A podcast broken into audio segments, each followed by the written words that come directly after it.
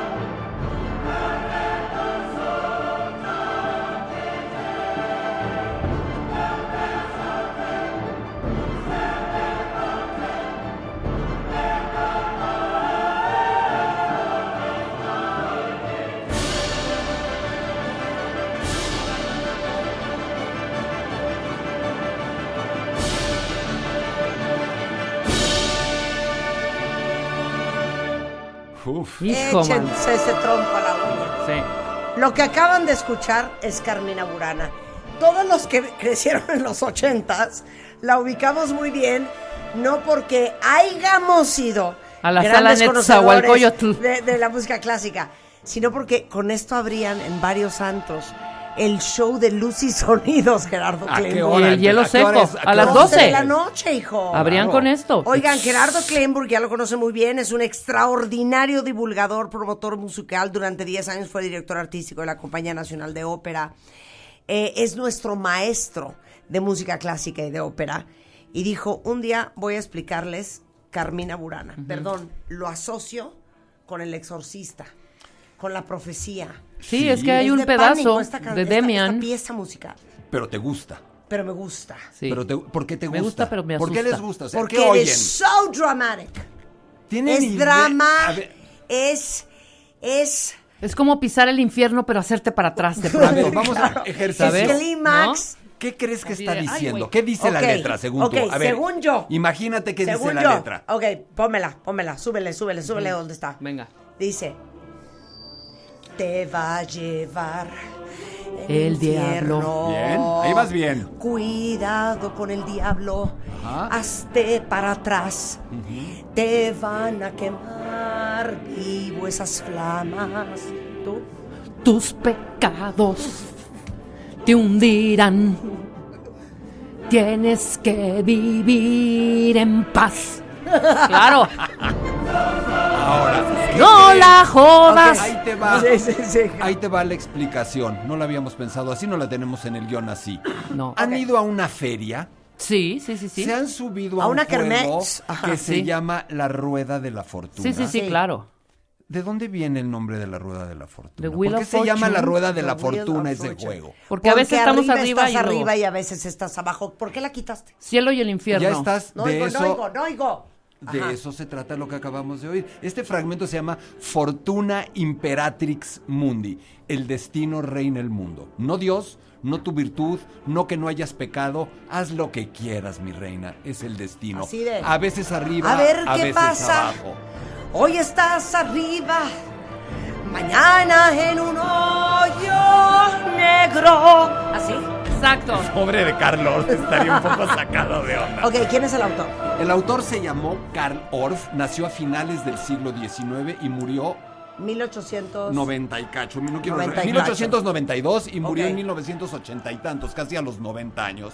Y hay un tema también delicado. Karl Orff. Esta obra está escrita en 1936-37 en Alemania. ¿A qué le suena? Ah, ok, estamos en 1900. Yo estoy pensando Esta que esto es está escrita- 1700, Hitleriano. 800. Ahí tenemos una relación complicada. Ay, aquí ¿Y es donde saben la marrana tuerce el rabo. ¿Saben en quién fue uno de los primeros fans de esta obra? Mr. Adolfito y, y Goebbels. A Wow. ellos les gustaba mucho y se prendían mucho con esta obra. O sea, Hitler se prendía con la Eva Braun con esta rola. no sé si se prendía con Eva Brown con esta rola, A pero ver, se prendía. Pero a ver, espérame una cosa, ok. ¿Cuánto dura Carmina Burana? 50 Carmina Burana minutos. es. Ah, no, ¿cómo? ¿De qué me hablas? 50 minutos. Este es el arranque de un ciclo de 24 canciones basadas en 24 poemas, que ahora hablaremos dónde se encontraron y todo esto. Poemas de la Edad Media. Y este señor, Karl Orff, compositor, en 1936-37 dijo, se encontraron los manuscritos enteros en una abadía, en una abadía que se llamaba, la abadía en una ciudad de- que se llama Boyern, en, cerca de Múnich. Y Boyern en latín se diría Bura. Burana es de Boyern. Y Carmina no es una señora, no es Carmina Burana. O sea, no Carmina es... poemas, cantos, son los cantos de Boyern. Carmina Burana. A ver, espérame. ¿Cómo se escribe Boyard? Boyern, B-E-U-E-R, B-E-U-E-R-N. Beuern, Boyern. Boyard. Lat- en latín se diría Bura. En ese monasterio se encontraron unos, y, y ya tenemos imágenes, vamos a empezar a tuitear Sí, esas sí, imágenes. sí, sí, sí. Se encontraron un chorro de poemas medievales en un monasterio. ¿Ustedes qué se imaginan que dicen? Escritas por clérigos, sacerdotes, exsacerdotes. Pues entre profecías y ¿Tú cosas qué te así. imaginas que diría No, esa Pues poesía? ha de haber hablado de el bien y el mal, del purgatorio, del cielo, de Satanás, de Lucifer. Cero menos uno. De amor, ¿de pasión. Esos, esos, mo- esos cuates se llamaban o les decían los goliardos, que yo ya, a mí ya me gustó para ti y para Rebeca el Somos las apodo. goliardas. Somos Las goliardas. goliardas. Eran unos tipos licenciosos. Un de las. Disipados, ciertamente inmorales, que abogaban por los pecados y exaltaban la carnalidad y la sexualidad y el alcohol. Claro. O Te sea, hace- vive el hedonismo. ¿Te hace sentido que en un monasterio, No. encont- ¿verdad que está raro de entrada? De entrada, claro. Muy raro. Esto también nos dice algo de la Edad Media. Nosotros tenemos la idea de la Edad Media que son mil años de oscurantismo. Por supuesto, el- la iglesia ejercía eso, pero abajo deben haber estado un poquito inquietos, ¿no? Mil años de oscurantismo. Y estos cuates estaban muy inquietos.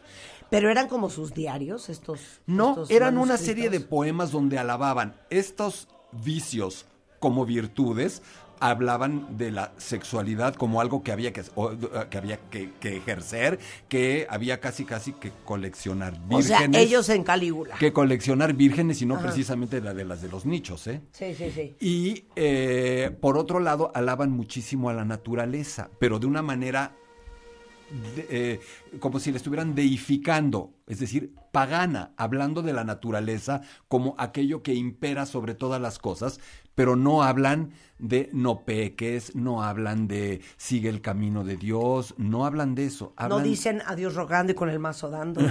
No, dicen no eso. precisamente. Y el, Entonces, se encuentran aproximadamente en 1803, descubren estos manuscritos. Un señor Johann Christoph von Are tiene un publicista, un historiador. Luego, mucho tiempo después, van a dar a un archivo en Würzburg y ahí le dicen a Karl Orff, oye, esto está súper padre, ¿por qué no los musicalizas? Claro. Esta es una musicalización de 24 poemas de la Edad Media, encontrados en un monasterio. Importantísimo. Vuelvo a decir. Esta es- Carmina Burana es. Carmina Burana, Carmina. los cantos Carmina. de Ajá. es la musicalización que se hace de 24 poemas medievales encontrados en un monasterio en el sur de Alemania, escritos por sacerdotes, exsacerdotes, clérigos, estudiantes, teólogos, que parecen tener un movimiento underground, es un movimiento underground, que justamente, dijiste la palabra exacta, es un movimiento hedonista. Sí. ¿Y dónde crees que estos cuates se reúnen? ¿Cuál creen ustedes que es su centro de acción, su templo? O sea, siento que en la película de Eyes Wide Shut. ¿Te acuerdas de esa? Me acuerdo muy bien con Nicole No, Kidman. pues más bien como en tabernas y este tipo Tal de cual, cosas, ¿no? en la taberna. La taberna, el antro, el bar, Sí, claro. es su aula. Ahí indoctrinan, ahí predican su eh, forma de vida y ahí invitan a la gente a chupar. Y luego. Y luego, y luego ahí escriben sus poemas un poco etílicos. Pero a ver, espérame, súbele esto. Esto es Carmina Burana también. O sea, entonces Carmina Burana no es el pedacito que oyeron en el principio, son 50 minutos, Gerardo. Son 50 minutos. Pero a ver, yo oigo estos. Latín. Está en latín esto. Y yo digo, esto es ópera. Vamos a ya estamos haciendo todo, estamos metiendo todo en una en una canasta. No, no es una No es ópera. una ópera. Es uno de los errores más comunes que existen. Uno, pensar, te voy a decirlo, todos los errores de Carmina Burana. Primero le dicen Carmina Que era una canción Burana. del Baby O. Exacto. Esa no es- primero, Carmina Burana no. Es- Es, Carmina. Carmina, poemas, cantos de Buren.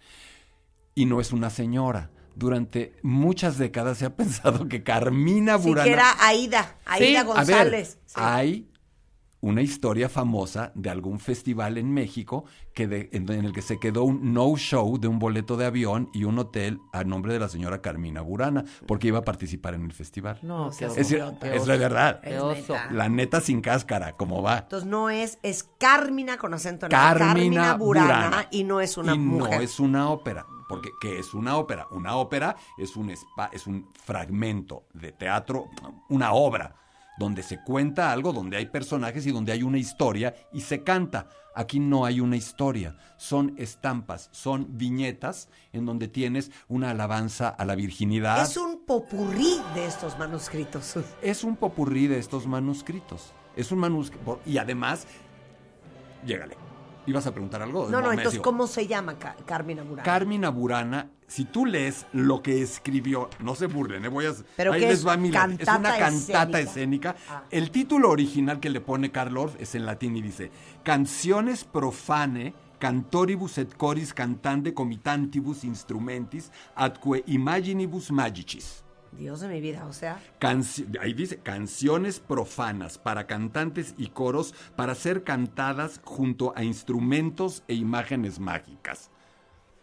Estaba... o sea, lo que viene siendo el performance, Sí, sí. ¿no? Sí, sí, bien dicho. Por eso, mira, y además esta, esta clase que estamos haciendo hoy tiene un destino.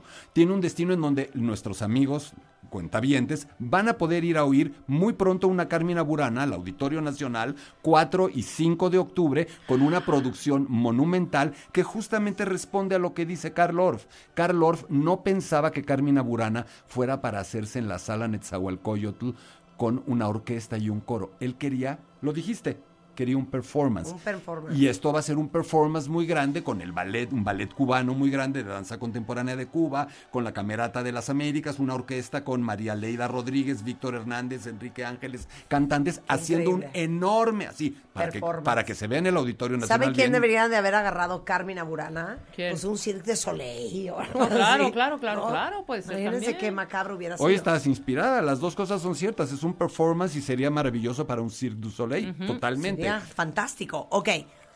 Quieren que, para ir a corte, pongamos otra vez esta parte, regresando, en qué está escrito y qué dirá esta parte que nos causa tanto, tanta irisipela y tanto miedo. Perturbador. Súbele, hijo. Vamos a un corte. Explicando Carmina Burana con el gran Gerardo Kleinburg en W Radio.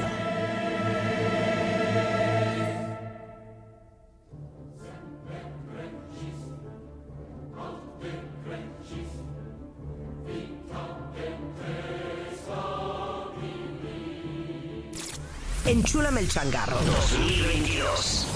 Próximamente en W Radio.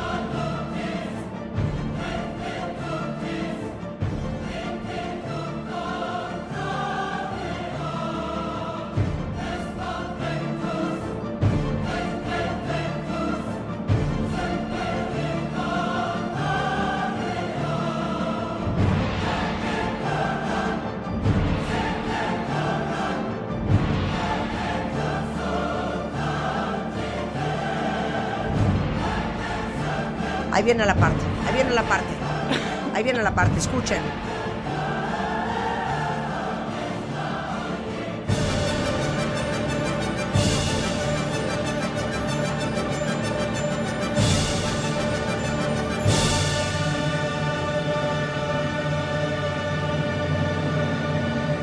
¿Por qué no puede oír uno esta Pieza. can- cantata escénica? ¿Por qué no puede uno oírla? Sin que se te paren los pelos del es cuello. O sea, es entre emoción porque- y miedo. Ojo, Sí, es entre emoción y miedo. Estamos hablando de uno de los fragmentos musicales más conocidos de toda la llamada música clásica. Eso es un dato. Yo creo que la novena sinfonía de Beethoven, en la parte final, el, el himno- el- el- el, eh, el- el inicio de la quinta sinfonía también de Beethoven y esto.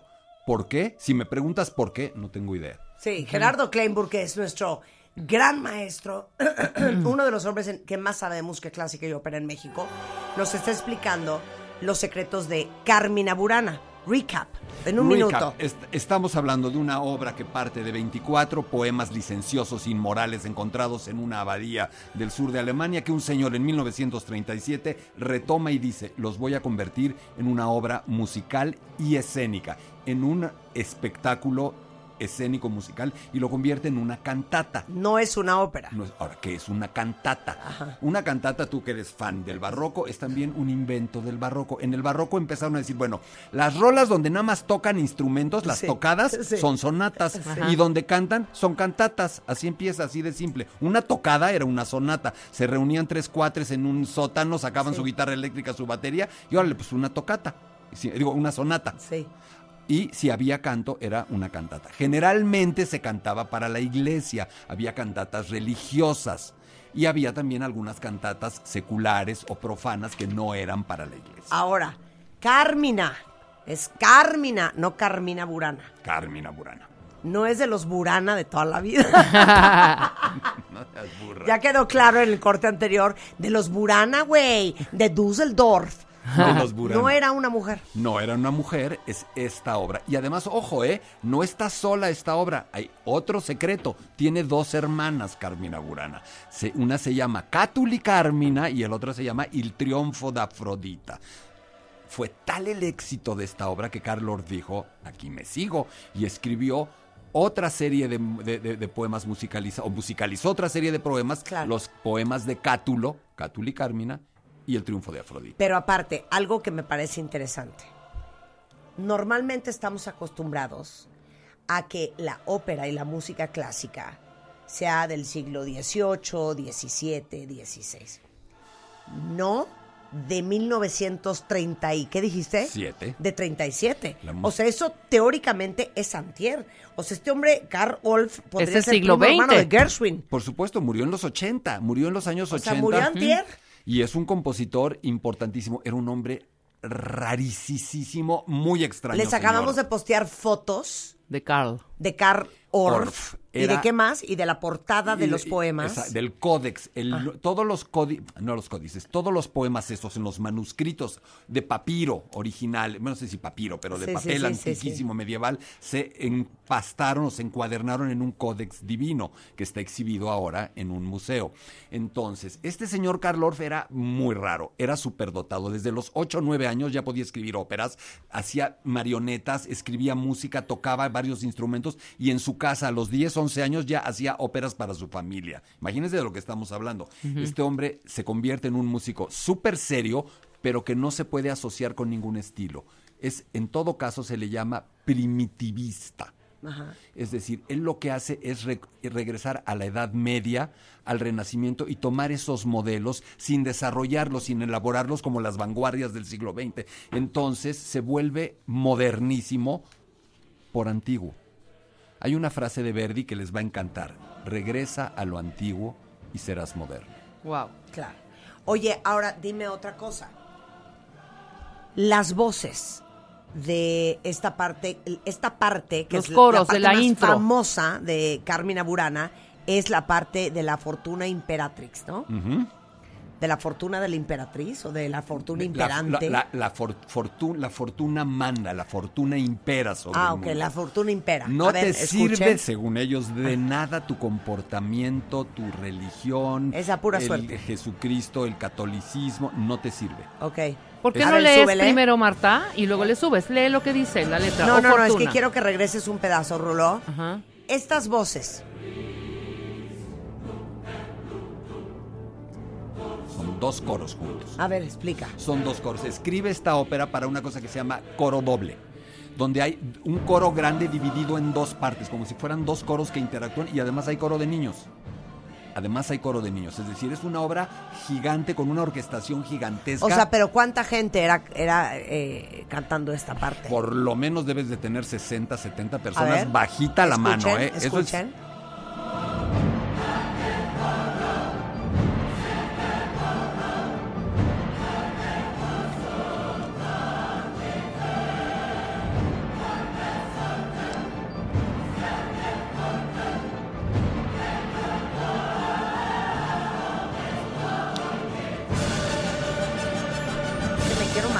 vez que oigo eso, se me vuelve a parar el Sí, pero cuero. tenemos que oír otros fragmentos. Tenemos que oír también, otros ¿no? Tenemos que oír fragmentos, otros exacto. fragmentos porque no se detiene aquí. Ok, nada más puedo decir lo que dice aquí. Ajá. Sí, diga usted. La la letra de lo que acabamos de oír. Ajá, ajá. Pero pónmela desde el principio. Dice, oh fortuna, como la luna, variable de estado, siempre creces o decreces. Vida detestable ahora oprime, después alivia, como un juego, al- a la pobreza y al poder. Derrites como al hielo. Suerte monstruosa y vacía, ter- tu rueda gira, perverso. La salud es vana, siempre se difumina. Sombrío y velado. También a mí me mortificas. Ahora en el juego llevo mi espalda desnuda por tu villanía. Wow, wow. Ahora, ¿eh? ¿de dónde saca estas melodías? Obviamente no estaban escritas como canciones, eran poemas, pero se cantaban muchos de ellos. Pero todavía no existían las notas musicales en ese momento, no había do, re, mi, fa, sol, la, si, do. Pero estos cuates, en estos manuscritos que encontraron, hallaron unas cosas que se llaman pneumas, neumas, que son unos como simbolitos, que eran como unas pre-notas musicales, como para decirles Indicaciones, más indicaciones.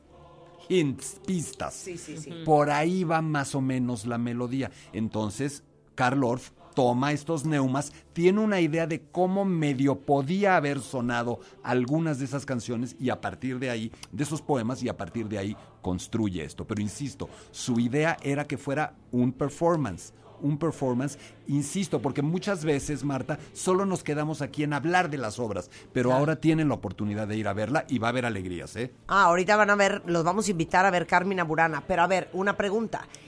Estas voces, regreso a las voces, pues eran unos coros alemanes de los 30 Ujú, Claro. Imagínate en aquel tiempo cuando eh, en el nazismo se exaltaba tanto esta música, el tamaño de los coros que harían, ¿verdad? Esto no es culpa de Karl Orff. Ojo, Sí. tampoco vamos a decir, esto no tiene nada que ver. De la misma manera que Karl Orff no estaba ni involucrado ni no involucrado con que si eran morales o inmorales. Esto está en ese contexto de la Edad Media, en donde alternaban la enorme religiosidad con este tipo de prácticas. Es decir, tampoco se crea que solamente es una secta eh, dedicada a la inmoralidad. Para nada. Es un contrapeso al enorme alud que significaba la religiosidad. Ok, perdón. Está, está cantada en latín. Esa es otra buena pregunta. La mitad, tres cuartas partes está en latín, hay otra parte en alemán antiguo, otra parte en francés antiguo y otra en una mezcla, en un slang de latín y francés o alemán antiguo que se llamaba macarrón. En lengua macarrónica. Mira, ¿y esa cuál Mira. es? Macarrónica es un slang entre el latín y el francés o el alemán antiguos. Mira, a ver, esta es otra parte de Carmina Burana. Venga.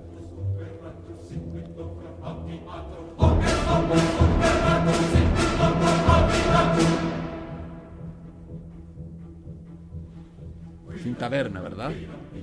Oye, y Carmina Burana, obviamente, cuando la presentan en escena, hoy en día, traen el coro y todo. Sí, bueno, lo que se tiene que hacer, como se va a hacer ahora para esta producción monumental en el Auditorio Nacional del 4 y el 5 de octubre, es tener una orquesta, Oye, un yo coro. ir. No, pero está súper invitada, está súper invitada. Además, a las siete y media de la noche, los que vayan lleguen antes, ¿eh? porque a las siete y media yo voy a dar las charlas previas. No, güey, pero yo quería ir a cantar. No ok, espérate, a ver. 4 y 5 de octubre. 4 y 5 de octubre. Auditorio Nacional, escuchen cuenta porque lo vamos a invitar. 4 y 5 de octubre es esta producción que les comenté, en donde se va a ver un espectáculo. ¿Y de, y- y de qué va el espectáculo? Puedes hacer lo que quieras con Carmina Burana. Claro. La Compañía Nacional de Danza de México durante décadas enteras ha hecho un espectáculo Hombre, sobre siempre. Carmina Burana que han visto muchísima gente. Esto es en una escala mucho más grande, visual, en el auditorio. Pero entonces va a haber Sinfónica, solistas, ya los dije, María Aleida Rodríguez soprano, Víctor Hernández tenor, Enrique Ángeles barítono, el coro en armonía vocalis, van a ser más de 80 voces. Ay, no, eso ha de ser una cosa de morir. Pero además va a haber un bailarín de primer, bailarines de primerísimo nivel, todo un ballet, eh, todo un cuerpo de ballet cubano que sabemos son Oye, 80 voces en escena. es y más la or- más no, no, Más no la lo podemos orquesta. perder. A Más ver, la pregunta, orquesta. ¿Están los boletos a la venta? están creo que sí, sí, están los boletos a la venta en el Auditorio Nacional en Ticketmaster ¿Y lo cómo se normal. llama? ¿Carmina Burana? Carmina Burana, producción monumental, me parece. Carmina Burana, no quiero. Es así. no- Carmina Oy- Burana. óyemelo Producción bien. monumental. Óyemelo bien. Óigotelo bien. boletos en Ticketmaster. ¿Quieres primera fila? Bueno, aquí yo creo que los productores del espectáculo nos están escuchando. y- Invítenos, y- y, invítenos. Y tienen que llegar siete y media, hay que llegar temprano para ocupar su lugar y sentarse a escuchar mi charla antes. Ah, ¿eh? ok, pero entonces espérame. Antes de que empiece el concierto, Gerardo Kleinburg ese día en el Auditorio Nacional. Ahora sí que tú abres, tú eres el telonero. Exactamente, ahí en el Vas a escenario. explicar, Carmina. Voy a explicar Carmina Burana. Entonces, eh, esto, a ver, de nuevo, estas charlas no es que te ayuden a que puedas entender el espectáculo, simplemente te dan otras perspectivas para poder pero es que yo nunca voy a volver a escuchar Car- Carmina No. Burana igual y creo que ninguno de ustedes cuenta bien después de haber aprendido esto. Porque la gente que oye Carmina Burana, que tiene una idea de Carmina Burana, está esperando el fragmento que hemos oído varias veces. Pero luego, como bien dijiste, te sorprendes porque hay treinta y tantos minutos más donde no hay Claro, esto. este es otro. ¿Y cómo termina? Con el regreso del principio. ¿Por qué? A ver, alumnas, ¿por qué regresa con fortuna porque, claro, porque es que es una rueda. Exactamente. Es un 360. En- Es un ento- 360. Te estás dando, te das cuenta de que lo que hace el propio Karl Orff es esta rueda de la fortuna. Y tampoco se van a volver a subir de nuevo una rueda de la fortuna sin pensar de dónde viene el nombre de ese juego que es tan sencillo y familiar. Viene de algo bastante oscuro y de algo bastante pagano. Lo que habría que hacer es una rueda de la fortuna en una feria que esté sonando con esta rola todo el tiempo, a ver si se suben. Tú no sabes la ilusión y la emoción que me da que tú existas. Igualmente, no gracias a saben ustedes. la, la alegría que me da que seas parte de este programa. Muchas gracias. Y a mí me da muchísimo gusto y lo vuelvo a decir, lo, lo dije fuera del aire, no hay otro programa en la radio mexicana, desde que yo escucho la radio, que haya abierto las puertas para que alguien, quien sea, pueda explicar música clásica y ópera y eso hace de este programa un programa distinto. Que al rating brutal que tienen, sumen la apertura a este tipo de, eh, de espacios este tipo de explicaciones, es increíble. Quiero además aprovechar, hoy sí, tengo que, hoy sí quiero hacer un saludo especial, porque tengo una nueva alumna, jovencísima, que se ha vuelto mi alumna estrella de todo esto. Le quiero mandar un beso y un saludo a Nikki Amerena, ella sabe que eh, la quiero bien y que estoy muy agradecido de que esté tomando estos cursos que estoy dando ahora. Es, me, me- me da muchísima ilusión ver que gente tan joven se abra a esto. Ya me mandaron el este. Carmina Burana, producción monumental, 4 y 5 de octubre, por última vez en México, 250 artistas en escena. Yo creo que es algo que no, no deberían de perderse cuenta de antes. Totalmente, es muy, muy Te amo, impresionante. te amo, Gerardo Kleinburg. Oigan, Ahora, algo más, algo más, ya que me están- Por Dilo. favor, hay ópera en México, no dejen de ir a la UNAM. ¿Cuándo, cuándo, cuándo, cuándo? La ópera de la, eh, el la UNAM hace un festival entero de cultura del 30 de septiembre al 16 de octubre También y hacen. Una ópera nueva sobre Sor Juana Inés de la Cruz, La sed de los cometas. No tienes idea, es una mujer, a toda mujer mexicana le debe importar, a toda mujer latinoamericana le debe importar Sor Juana. Bueno, adelante Gerardo. Ahora, Gerardo. Gerardo Cuentavientes, si ustedes quieren seguir puliendo su lado cultural, si ustedes quieren seguir creciendo y aprendiendo y sabiendo más y siendo un ser humano más completo, porque yo siempre digo que you need to know a little bit about a lot of things. Necesitas saber un poquito de muchas cosas da clases, da talleres, todo el tiempo, todo el tiempo. De Mozart, de Beethoven, de Bach, del barroco, de ópera. O sea, tienes mil cursos. Sí, justamente este es el primer programa al que vengo en el que no puedo anunciar un curso porque voy a dar fuera de México. Me voy a, la- a- a Los Ángeles a dar un curso sobre Lucia di Lammermoor. Pues los la- que estén la- en Los Ángeles hay mucho mexicano y mucho para cuentaviente. Y nos están oyendo en Los Ángeles. Claro, ¿verdad? por supuesto. Entonces, bueno, con UNAM Los Ángeles y la Ópera de Los Ángeles voy a hacer una conferencia, un workshop sobre Lucia di Lammermoor que dicen, vamos, vamos a Los Ángeles el 25 de, de septiembre y canta además en la función un tenorazo mexicano, Arturo Chacón Cruz. Un tenor que algún día tiene que estar en el programa. ¿eh? Absolutamente. Sí, 100%. Pero entonces ya no traes más cursos ahorita. Ah, En este instante mis No. actividades son, bueno, Bueno. Sí, sí vienen. Ya regresé a hacer cursos eh, Online. presenciales. Ah, presencial. Ah. Entonces viene pronto y lo anunciaré un curso sobre Mozart presencial y un curso sobre Puccini, perdón, un curso sobre Puccini presencial y un curso sobre Mozart virtual hacia finales de este mes. Y aparte, cada vez que alguien te dice, oye, ¿por qué no tomas clases de dos puntos? Híjole, dices, qué horror. No, no Pero saben qué joya. Nadie hombre. explica mejor que Gerardo y tienes algo que yo admiro mucho en la gente que tiene esa habilidad. You are an amazing storyteller. Gracias. Es un gran contador de historias. Gracias. Aplausos Gracias para. Gerardo ¿Cómo vamos Kleinburg. a regalar los ver, boletos? Espérate, no, primero. ¿Qué? Gerardo Kleinburg lo encuentran en G de gato, Kleinburg con K.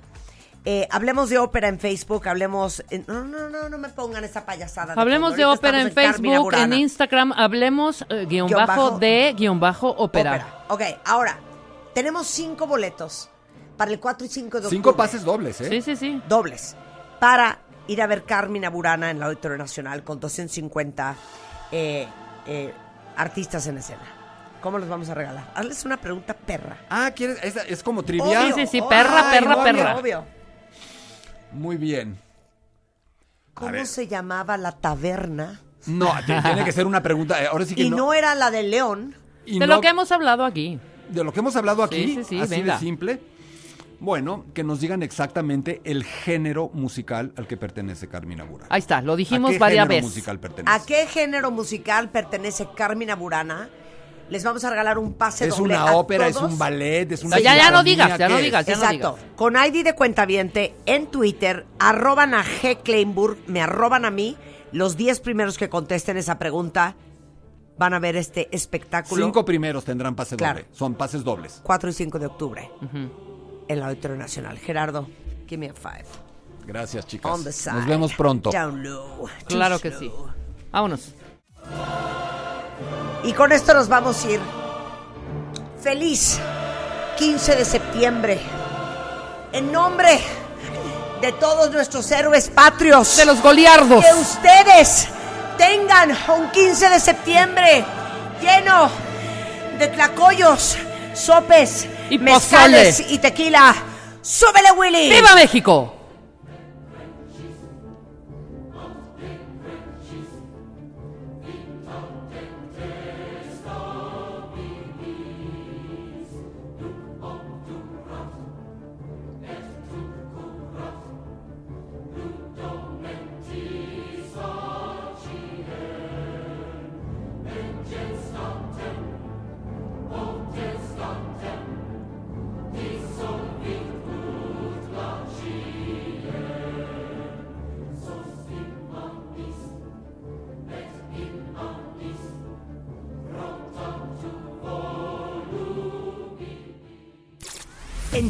Changarro